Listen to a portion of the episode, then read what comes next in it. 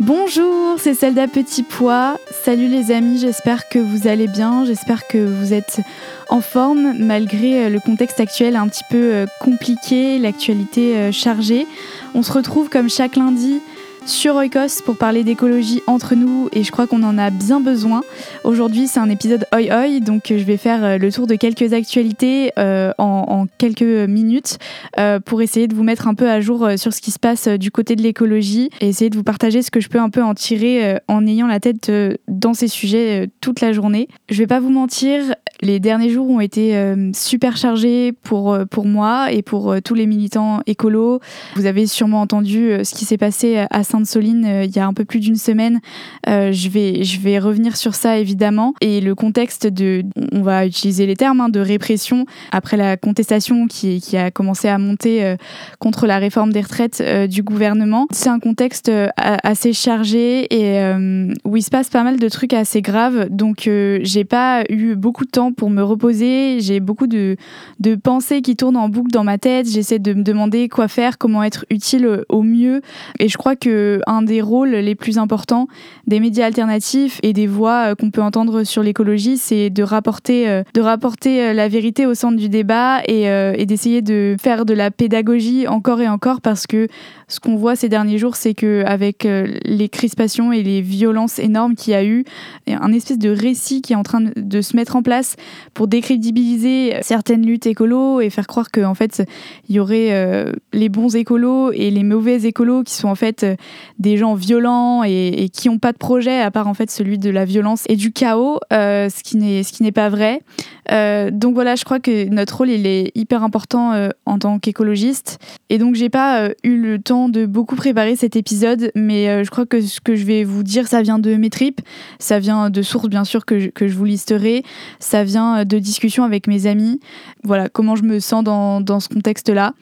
Euh, j'espère que ça pourra vous apporter peut-être des clés de lecture et peut-être un autre son de cloche euh, que celui euh, des médias plus traditionnels. Voilà, sur ce, je vous laisse. Évidemment, du coup, je vais faire une grosse partie de cet épisode sur ce qui s'est passé à Sainte-Soline. Et aussi, je vais essayer de prendre le temps quand même de parler du rapport du GIEC qui est sorti il y a deux semaines. Parce que voilà, les événements ont fait que encore une fois, il est passé à la trappe et qu'il est tellement lié à, notamment ce qui s'est passé à Sainte-Soline. Donc les autres actualités seront peut-être un peu moins développées et, euh, je suis désolée si ça vous intéresse, on, y reviendra sans doute. En tout cas, voilà, euh, c'était petit préambule à cet épisode. Et tout de suite, c'est parti. Alors, je vais commencer par le gros, euh, le gros du sujet du jour qui est ce qui s'est passé à Sainte-Soline et après Sainte-Soline. Peut-être que Enfin, vous avez sans doute entendu ou vu passer des images euh, du week-end dernier euh, à Sainte-Soline, mais peut-être que vous n'êtes pas très au fait de ce qui s'est passé exactement et que vous vous demandez un petit peu de quoi elle retourne. Donc je vais essayer de, vous expliquer. Ce week-end, des militants écologistes euh, qui étaient extrêmement nombreux et, un public très varié avec des écolos vraiment plus institutionnels puisque même le parti écologiste EELV s'est rallié à cette grande manifestation qui avait été euh, au préalable interdite. Euh, mais il y avait aussi, euh, bien sûr, la Confédération paysanne, des militants d'Alternative Enfin bref, il y avait énormément de gens. Ils étaient à peu près 30 000. Ces, militants écologistes ont, manifesté et tenté de, reprendre un cratère de terre, littéralement un trou de terre qui va en fait être utilisé pour construire euh, une méga bassine.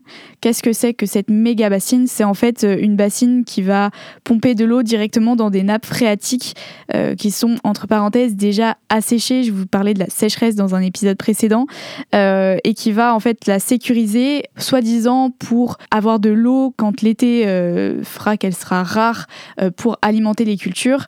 les cultures d'une poignée d'agriculteurs industrielle, puisque euh, dans les départements concernés, euh, ça concernera seulement 6% des agriculteurs. Et je ne sais pas si vous êtes au courant, mais les agriculteurs ne sont pas hyper nombreux de base. Donc, quand on dit 6% des agriculteurs, c'est vraiment une poignée de personnes. Et euh, au profit d'une agriculture qui a besoin d'énormément d'eau, parce qu'elle ne se remet pas en question. Et par exemple, ça va être utilisé pour pouvoir cultiver du maïs. Le maïs, c'est une culture comme vous l'expliquait Marc Dufumier, qui est ingénieur agronome dans un épisode euh, précédent, c'est une culture qui a besoin d'énormément d'eau au mauvais moment, c'est-à-dire en plein été, parce qu'à la base le maïs c'est pas cultivé en France, et donc euh, dans les pays où, c'est d'où c'est originaire, il y a de l'eau dans la période, dans les périodes chaudes. En France, l'été, quand il fait chaud, il n'y a pas de pluie, c'est la sécheresse, et donc ces cultures, c'est en fait tout un symbole de vraiment d'une maladaptation où en fait les agriculteurs industriels euh, et on, jette la pierre à personne, hein, c'est tout un système qui, s'est mis en place avec de puissants lobbies aussi. Mais en tout cas, c'est vraiment le symbole d'un monde qui ne veut pas changer et qui euh, tente par tous les moyens les plus délirants possibles. on parle quand même de bâches de plastique énormes qui, qui, vont retenir de l'eau qu'on n'a plus dans les sols sur, euh, sur plusieurs surfaces de terrain de foot. Quoi. C'est, complètement lunaire pour pouvoir maintenir une agriculture et pas se remettre en question et pas se dire on, pourrait peut-être essayer de cultiver autre chose, on pourrait peut-être essayer de remettre en question nos manières de pratiquer l'agriculture et nos manières d'envisager surtout le futur, c'est-à-dire euh, ben, peut-être se dire que ça sert à rien de mettre en, place des moyens complètement démesurés pour préserver nos manières de vivre. Peut-être que c'est tout simplement plus logique de revoir euh, comment, comment on vit, comment on produit. Et donc bassines, c'est surtout aussi le symbole euh, de quelque chose euh, qui, peut faire peur, hein, mais, mais je pense que c'est pas exagéré de dire ça, c'est que les ressources se raréfient, on le sait, peut-être qu'on n'a pas vraiment conscience parce que c'est difficile hein, de, vraiment se figurer ce qui va se passer. Mais quand il y a moins d'eau, bah forcément, il va y avoir des questions qui vont se poser sur l'usage de l'eau. Qui a accès à cette eau? Déjà cet été, on a eu des communes françaises qui ont été privées d'eau potable. Et forcément, ça va entraîner des conflits d'usage, voire des guerres sur l'usage de l'eau. Parce que là, ce qu'on voit, c'est que l'agriculture industrielle veut s'approprier cette eau qu'on pourrait considérer comme un bien commun, et donc la retirer du sol, donc aussi en priver toute la biodiversité qu'il utilise bien sûr euh, quand elle est stockée dans un environnement naturel dans les nappes phréatiques, alors même que c'est leur agriculture et que c'est eux qui contribuent à raréfier cette ressource pour tous les autres. Donc là, on, on commence à voir que se met en place une espèce de guerre pour garder la main mise sur les ressources. Euh, et à Sainte-Soline ce week-end, euh, c'est contre ça que des militants euh, se sont mobilisés. C'est des militants qui refusent euh, cet accaparement de l'eau, mais plus largement, c'est vraiment le symbole de deux visions de l'écologie qui se heurtent. Et euh, je dis deux visions de l'écologie, mais en vérité, il y a, écologie et il y a, juste greenwashing en fait. Et on voit bien que, on voit bien que ça peut plus marcher en fait. On, voit bien que tous ceux qui se disent écolo euh, juste parce qu'en fait ils sont d'accord pour trouver des solutions pour continuer le monde tel qu'il était jusqu'à maintenant et de faire du business as usual, c'est pas de l'écologie en fait. Et on voit bien que là il y a quelque chose qui s'est passé à Sainte-Soline d'important euh, parce que les personnes extérieures à tous ces combats ont souvent tendance à penser que le gouvernement euh, juste est ignare, euh, peut-être, et, n'a pas pris conscience de l'enjeu. Et Sainte-Soline nous prouve le contraire, nous prouve que le gouvernement sait et le gouvernement a bien intérêt à protéger euh, cette vision de l'agriculture et ce modèle qui ne bouge pas. Et euh, les bassines sont bien sûr euh, présentées comme, comme une solution en fait au dérèglement climatique, ce que c'est juste une maladaptation et beaucoup de rapports le prouvent. Il y a beaucoup d'hydrologues qui, qui, qui, qui, trouvent que c'est une aberration. Et ça, je vous laisserai vous faire un avis avec les ressources que je vous mettrai en description qui expliquent beaucoup plus profondément le problème, etc. mais en tout cas, face à ces militants écologistes qui, je le rappelle, avaient euh, décidé de s'emparer d'un trou, d'un cratère de terre, hein, donc c'était euh, quelque chose de matériel. Le gouvernement a eu envie de protéger ce trou au point de potentiellement faire un mort. Et il a très bien préparé l'opinion publique à un mort en, prédisant des affrontements violents, etc. Euh, et il avait tellement pas envie de lâcher ce trou que ce qui s'est passé est vraiment grave puisqu'il a déployé des armes de guerre, littéralement, face à des militants. Alors, euh, bien sûr, il y a des militants qui sont violents, comme dans tous les mouvements.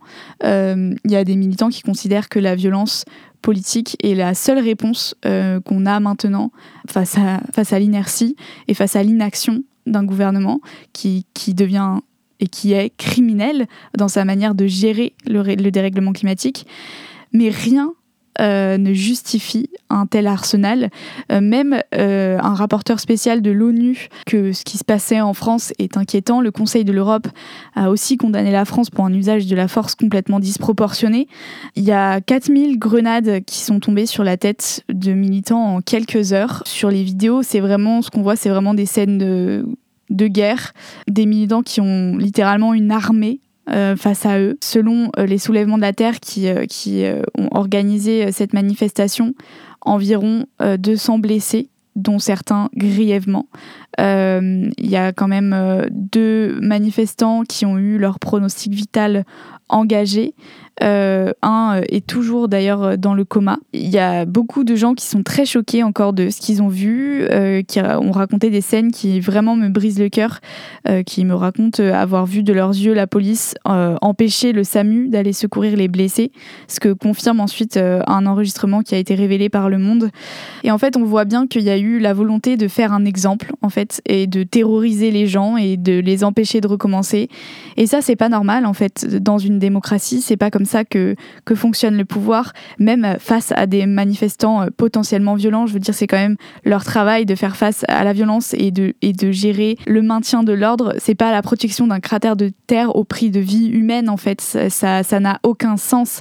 Euh, et les dérapages, euh, c'est pas des dérapages, en fait. C'est quelque chose de bien organisé. Et puis ensuite, le pire, c'est que les mensonges continuent. Donc, on a le ministre de l'Intérieur, Monsieur Darmanin, qui d'abord ni le fait qu'il y ait eu l'utilisation d'armes de guerre, ce qui est confirmé ensuite, euh, et ce qu'il avoue ensuite, qui nie le fait que euh, le SAMU a été empêché de passer, ce qui est confirmé ensuite. Beaucoup de mensonges, mais aussi une stratégie de communication pour dire aux gens, voilà, vous pouvez être écolo, euh, c'est-à-dire faire pipi sous la douche, mais à partir du moment où vous avez envie de vraiment changer les choses, et donc vraiment de refuser des projets qui nous menacent, qui menacent la sécurité de tout le monde et de la biodiversité, vous, vous allez être catégorisé dans la catégorie éco-terroristes euh, qui méritent manifestement de mourir en fait comme euh, des comme des terroristes hein, euh, voilà c'est quand même un mot qu'on emploie comme ça mais quand on y réfléchit c'est quand même extrêmement grave.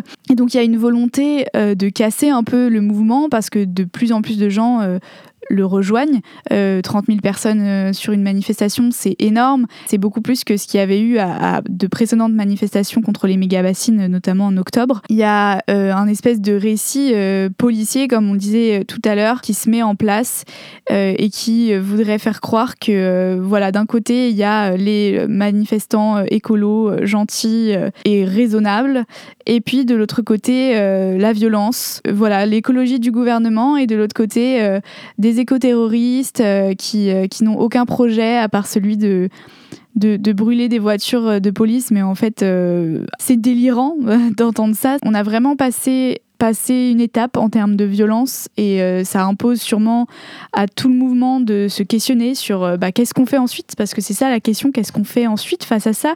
Comment on répond? On peut pas en fait juste militer euh, sans faire prendre en compte le fait qu'on a face à nous une, véritable armée qui est prête à tuer. C'est pas des mots en l'air hein, c'est vraiment ce qui s'est passé. Ensuite avec ce pour aller avec ce récit il y a aussi eu du coup le ministre de l'intérieur qui a menacé qui a dit vouloir dissoudre l'organisation des soulèvements de la Terre, qui a organisé euh, toutes ces manifestations à Sainte-Soline. Les, soulèvements de la Terre, euh, j'avais reçu Léna Lazare, qui est membre des soulèvements de la Terre et qui a d'ailleurs euh, été pas mal invitée dans les médias ces derniers jours pour expliquer l'action contre les méga-bassines et qui milite vraiment avec acharnement pour préserver nos biens communs. On avait enregistré un épisode ensemble justement où on, parlait de, ces manifestations et de la répression euh, déjà euh, en janvier. Donc si vous voulez euh, en savoir un peu plus, je vous invite à l'écouter. Mais elle nous expliquait notamment que en fait les soulèvements de la terre c'est pas une association, c'est un regroupement de plein plein plein plein d'associations hyper diverses qui vont des syndicats paysans mais aux grosses ONG comme Greenpeace, les Amis de la Terre, enfin voilà.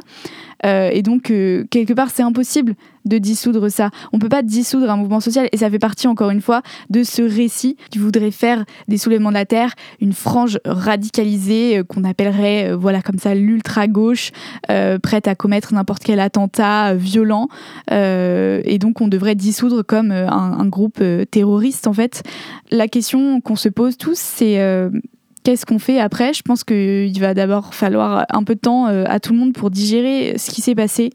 Et je pense que c'est extrêmement important que tout le monde prenne ce temps aussi peut-être pour aller, voilà, pour ceux qui sont moins proches de ces combats-là, aller se renseigner, essayer de prendre de la distance avec justement ce qu'on peut en raconter dans les médias et aussi la tentation de, vraiment tomber dans une, un espèce de truc binaire de police versus manifestants avec de la violence des deux côtés. Voilà, c'est c'est quand même bien de replacer tout ça dans un contexte global de criminalisation des mouvements écologistes dès lors qu'ils sortent un peu du cadre de l'écologie euh, telle que pensée par, euh, par ce gouvernement, c'est-à-dire euh, une écologie de façade qui a un seul but, surtout pouvoir continuer à faire, à faire ce qu'on a toujours fait, quitte à priver la grande majorité de la population de ses ressources. Et euh, ça, il faut l'avoir en tête parce que les ressources, elles se raréfient maintenant et ce sera bientôt trop tard. Et peut-être que on se rendra compte dans des années que petit à petit, les riches euh, ont privatisé nos ressources. Et voilà, et ce que font, euh, ce que font les militants qui s'opposent à tout ça, c'est prendre de l'avance sur toutes ces années où on va devoir se battre et refuser que la guerre des ressources se déroule comme ça. Moi, je suis vraiment preneuse si vous avez euh, envie de discuter de tout ce qui se passe euh, pour qu'on puisse réfléchir ensemble à ce qu'on fait ensuite, parce que c'est quand même une grosse question euh, qui trotte dans nos têtes. Comment on, comment on gère en fait cette tristesse, cette colère immense, cet abattement? Il y a aussi une tribune qui a été lancée qui s'appelle Nous sommes les soulèvements que vous pouvez signer pour montrer que les soulèvements de la terre c'est pas une organisation terroriste mais c'est juste des tas de citoyens hyper différents qui se rassemblent pour protéger, euh, pour protéger euh, ce qu'on peut encore protéger. Et bien sûr, euh, vous vous ferez vos propres opinions. Le but de ce podcast, c'est pas du tout de, dire qu'il y a une seule vérité, parce que je pense que ça marche pas comme ça, même si je voudrais bien. mais juste d'allumer une petite, une petite lumière qui clignote et de vous dire que voilà, rien n'est neutre dans tout ce qu'on lit et dans tout ce qu'on voit. Ce qui se passe est grave. Euh, je vous parle de l'intérieur et je vous parle euh, comme une militante écolo euh, et, voilà qui, milite dans les mouvements écolos depuis plusieurs années et qui s'inquiète vraiment de ce qui se passe et qui vous dit qu'on a besoin de beaucoup de gens qui, qui rejoignent la lutte. Et c'est ça le rôle de nos médias aussi, c'est de dire qu'on n'a pas à avoir peur du nouveau monde. C'est ça qu'ils veulent faire, c'est nous terroriser et faire qu'on ait peur du nouveau monde bah nous ce qu'on vous dit et ce qu'on doit continuer de dire c'est que c'est l'ancien qui est flippant, c'est ce qui se passe en ce moment qui est flippant et, euh, et que au contraire nous euh, ce qu'on aimerait juste c'est avoir l'espace pour construire un futur désirable et juste et digne. Voilà ce que je pouvais vous dire sur Sainte-Soline. J'espère que c'était pas trop embrouillé, confus, j'avais pas de notes. Je suis pas mal chamboulée de tout ce qui s'est passé. Je vous donne euh, plein de sources euh, hyper utiles dans la description de cet épisode.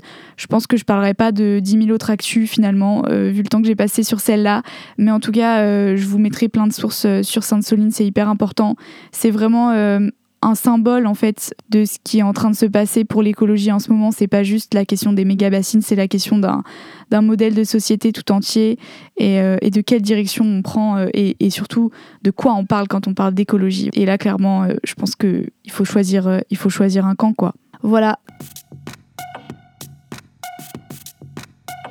Ok, bon, j'ai énormément parlé euh, de Sainte-Soline, mais je pense que c'est quand même important de passer un petit temps euh, sur le rapport du GIEC, qui est sorti euh, il y a deux semaines tout pile et qui est un peu passé à la trappe et qui est vraiment lié à ce, dont on parle avec Sainte-Soline. Alors, vous vous dites peut-être que le GIEC, on en entend tout le temps parler, on a l'impression qu'ils sortent un rapport tout le temps, mais là, c'est un rapport hyper important qu'ils ont sorti. Donc, je rappelle, le GIEC, hein, c'est le groupe d'experts intergouvernemental sur l'évolution du climat, et là, il vient de clore son sixième cycle d'évaluation qu'il avait entamé en 2015 euh, en publiant un ultime rapport de synthèse. Donc voilà, c'est un gros pavé qui résume euh, à peu près toutes ses conclusions euh, depuis tout ce temps.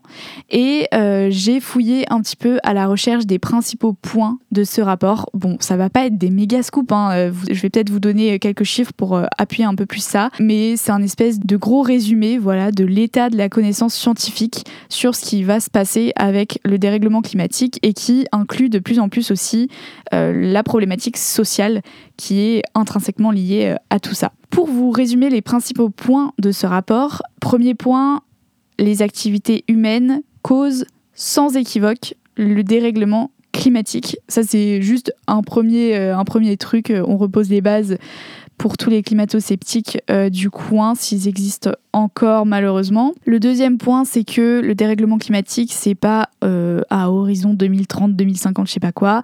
C'est maintenant, c'est tout de suite. On en parle dans ces épisodes, je pense que vous êtes au courant, mais voilà, les conséquences euh, sont déjà là. Par exemple, un truc qu'on qu'on n'entend pas forcément souvent, mais qui est, je trouve, assez, assez révélateur de l'ampleur du truc, c'est que il y a déjà la moitié de toutes les espèces animales et végétales qui ont déjà commencé à migrer vers les pôles pour essayer euh, de retrouver le climat dans lequel ils, pouvaient se développer normalement euh, pendant, pendant toutes ces années. Maintenant, euh, qu'est-ce qu'on peut faire? Eh ben, il faut savoir que, bien entendu, la fenêtre d'action pour garantir un avenir vivable et durable pour tous, et je insiste bien sur le pour tous, c'est-à-dire pas juste quelques riches qui vont s'enfermer dans des bunkers en, Australie, euh, mais pour la majorité d'entre nous, euh, cette fenêtre d'action, elle se referme très vite. Aujourd'hui, il y a déjà entre 3,3 et 3,6 milliards d'individus qui sont dans une situation de forte vulnérabilité au changement climatique. Est-ce que vous vous rendez compte? Sur, On est 8 milliards. Il y a pratiquement la moitié qui est en situation de forte vulnérabilité euh, à tout ça. Le changement climatique, ça va affecter euh, bien sûr euh, nos corps dans le sens on va ressentir des épisodes extrêmes de chaleur par exemple, on va avoir des inondations, on va avoir des tempêtes qui vont se multiplier, mais il faut pas oublier que ça affecte aussi tout ce qu'il y a autour de nous et notamment par exemple la sécurité alimentaire. Il y a près de la moitié de l'humanité qui subit des pénuries d'eau pendant au moins une partie de l'année en ce moment. Euh, les épisodes extrêmes vont se multiplier, mais ça veut dire aussi que du coup, va y avoir des personnes qui vont être déplacées. Ça veut dire des réfugiés climatiques. Et quand on voit la manière dont on accueille les réfugiés aujourd'hui, on se dit que c'est que franchement, c'est super inquiétant. Euh, comment on va prendre soin de toutes ces personnes? Autre chose, les plus touchés, les pays du Nord font leur life, les pays du Sud en payent les conséquences. C'est grossier, hein, je caricature, mais, mais le rapport du GIEC, il dit aussi ça.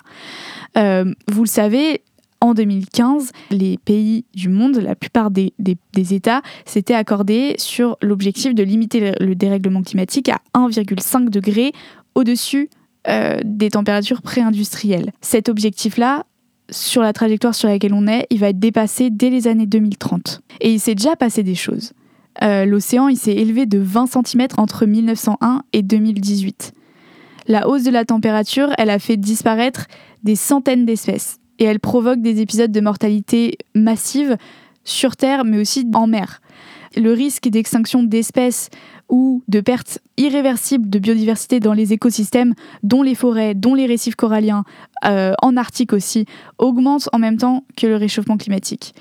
Et euh, l'effondrement de la biodiversité, parfois on se dit c'est mignon, c'est pour les gens sensibles euh, qui ont peur pour les animaux, non, non, en fait, on est complètement interdépendant de ces espèces. Tout le monde fait vivre tout le monde, en fait. Euh, et ça, il faut bien le comprendre parce que sinon, on peut pas comprendre, euh, peut pas comprendre ce qui se passe. Mais tout est lié. C'est, c'est pas une phrase euh, bidon, quoi. C'est tout est lié vraiment. par rapport à ça, il faut bien rappeler que, ok, on va dépasser ce truc de 1,5 degré, c'est déjà terrible. On, on va déjà devoir affronter des situations terribles. Mais pour autant, il n'y a pas une case, on est sorti d'affaires, et une case, on est dans la merde. Il y a une espèce d'échelle sur laquelle on peut monter plus ou moins haut euh, dans, dans l'enfer, j'ai envie de vous dire chaque dixième de degré compte. Et c'est vraiment la phrase qu'il faut retenir, c'est ce que le GIEC dit. Les dixièmes de degré, ça change énormément, énormément les conséquences pour des milliers, des milliers de personnes. Euh, les océans qui montent plus ou moins, c'est des villes qui sont englouties ou pas. C'est des gens qui perdent leur maison ou pas. C'est des gens qui sont réfugiés climatiques ou pas. C'est des espèces qui meurent, qui disparaissent ou pas. Pour l'instant, les prédictions, elles disent qu'on aura atteint le réchauffement de à 3 degrés. Je vous rappelle que l'objectif de base, c'était 1,5 degré, mais on aura atteint les 3 degrés d'ici la fin du siècle. Dans le, dans le pire des scénarios, ça voudrait dire par exemple que l'océan, il, il aura monté de 2 mètres à la fin du siècle. Qu'est-ce qu'on peut faire face à tout ça? Bah, il y a bien sûr euh, des solutions pour essayer de, limiter le dérèglement climatique, mais euh, ce qui pointe le rapport du GIEC, c'est qu'il y a quelque chose qu'on pense pas assez à faire, c'est s'adapter. On n'est pas prêt du tout là on n'est pas prêt du tout à, tout ce qui nous arrive. Il y a eu des milliers de morts cet été avec la canicule. on ne sait pas produire de la nourriture autrement que justement en, pompant de l'eau dans les nappes phréatiques pour cultiver du maïs alors que ça n'a aucun sens et que ça va en plus servir à l'exportation et à l'élevage de bétail. Ce qu'on peut apprendre à faire pour s'adapter, c'est par exemple développer l'agroforesterie, l'agroécologie, la diversification des cultures, la restauration des zones humides, le verdissement des villes. Ça, c'est des stratégies qui vont, qui vont nous aider. Mais tout ça, il euh, n'y a pas assez de ressources euh, financières pour l'instant pour le mettre en place et c'est une question politique. Parce que les ressources, elles sont là, mais on les met pas au bon endroit. Le GIEC alerte aussi sur les risques de maladaptation, c'est-à-dire les mauvaises solutions d'adaptation qui ont pour conséquence d'aggraver le dérèglement climatique. Euh, là, je parle des méga-bassines, mais dans le rapport, il montre par exemple euh, que c'est le cas de la climatisation qui vise à mieux supporter la chaleur, mais en fait, ça génère des gaz à effet de serre énorme quoi. Euh, aussi à mesure que la température croît, la probabilité de changement abrupt et ou irréversible qu'on appelle des points de bascule va augmenter. C'est le cas par exemple de l'effondrement sans retour de la biodiversité ou alors celui de la modification d'un ensemble de courants marins qui participent à la régulation de la température mondiale dans l'Atlantique. Et les deux gros points pour, pour ne pas atteindre ces points de bascule, c'est un sortir des énergies fossiles absolument. Deux, arrêter la déforestation. Et la bonne nouvelle aussi de ce, de ce rapport, c'est donc qu'on connaît les solutions en fait. Euh, mais euh, quand je vous disais qu'on n'a pas l'argent, c'est vraiment une volonté politique. Par exemple, on subventionne encore massivement les industries fossiles. Si on mettait tout cet argent dans la transition, on aurait largement de quoi faire. Euh, le seul truc, c'est qu'il y a aussi besoin de solidarité entre les pays du Nord et du Sud. Je vous ai dit que les pays du Sud étaient beaucoup plus touchés, mais ils ont aussi beaucoup moins de moyens pour lutter contre tout ça. Donc l'idée, c'est aussi de, de, réfléchir et de concrètement très vite mettre en place une solidarité mondiale pour vous donner euh, quelques chiffres, entre 2011 et 2020, euh, le réchauffement climatique s'est établi à 1,1 degré par rapport à la période 1850-1900 et la concentration en CO2 dans l'atmosphère est au plus haut depuis au moins, tenez-vous bien, mais 2 millions d'années. Si l'humanité continue d'émettre autant euh, qu'en 2019, c'est-à-dire 59 milliards de tonnes d'équivalent CO2, le budget carbone, soit la quantité qu'on ne doit pas dépasser pour rester sous les 1,5 degrés, va être atteint au cours de la décennie. Là. Donc pour limiter euh, les dégâts, il faudrait que les émissions mondiales commencent enfin à baisser et il faudra atteindre très vite la neutralité carbone, c'est-à-dire l'équilibre entre les gaz à effet de serre qu'on émet et ce que la planète peut absorber peu importe notre objectif de 1,5 degré ou de 2 degrés, si on veut l'atteindre, il faudra impérativement que nos émissions de gaz à effet de serre atteignent leur pic avant 2025, donc c'est dans deux ans. Euh, la neutralité carbone euh, doit être atteinte au plus tard en 2050 pour un réchauffement de 1,5 degré. Et pour ça, nos émissions doivent diminuer de 43% d'ici 2030 par rapport à 2019. Et parmi les meilleures solutions pour absorber les gaz à effet de serre déjà relâchés, il y a la reforestation et la protection des forêts, le stockage de CO2 dans les sols naturels ou par exemple la restauration des tourbières. La compensation carbone par la technologie, comme on en parle parfois, euh, ça servira à éliminer certaines émissions résiduelles, mais euh, en vrai, ce qu'il faudra faire, c'est passer à des émissions négatives, c'est-à-dire stocker davantage de CO2 que ce qu'on émet. Voilà, on a du pain sur la planche les amis. Bien sûr, on peut faire plein de petits gestes à l'échelle individuelle. Arrêter de manger de la viande, arrêter de prendre l'avion, euh, c'est euh, l'un des gestes les plus forts que vous pouvez faire. Changer de banque pour que votre argent ne serve pas à financer les industries fossiles. Et puis pour le reste, les changements sont politiques euh, et c'est pour ça notamment que les soulèvements de la Terre se mobilisent. C'est pour euh, faire passer euh, les mobilisations à une échelle collective et, systémique. Bon, c'est évidemment c'est hyper grossier hein, ce que je vous ce que je vous ai résumé, mais vous avez quelques chiffres et je pense que la plupart des choses, bah, on commence à les savoir, mais qu'elles méritent d'être répétées et répétées encore.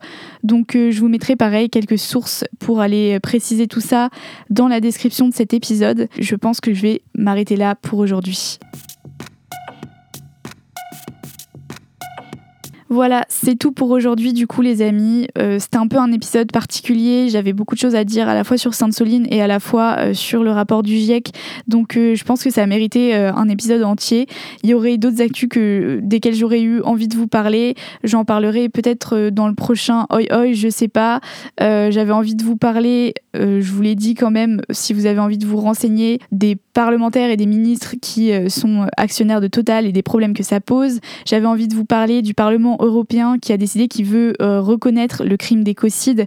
Euh, et je voulais aussi vous parler des, des, questionnements sur les modes d'action, notamment dans les manifestations, avec les gens qui dansent en manifestation, puisqu'il y a une vidéo qui a beaucoup tourné d'une manifestante en train de danser contre la réforme des retraites, une militante écolo qui s'appelle Mathilde. En tout cas, voilà, j'aurais eu envie de vous parler de tout ça. Je sais pas si je, si ce sera toujours d'actualité euh, pour le prochain Oi Oi, mais en tout cas, euh, si vous avez envie de regarder, euh, j'avais aussi noté ces actus là j'ai vraiment besoin de couper un petit peu. Donc la semaine prochaine, ce sera probablement une rediffusion d'épisodes. Voilà, je vais choisir soigneusement euh, un ancien épisode euh, que vous pourriez euh, avoir envie d'écouter.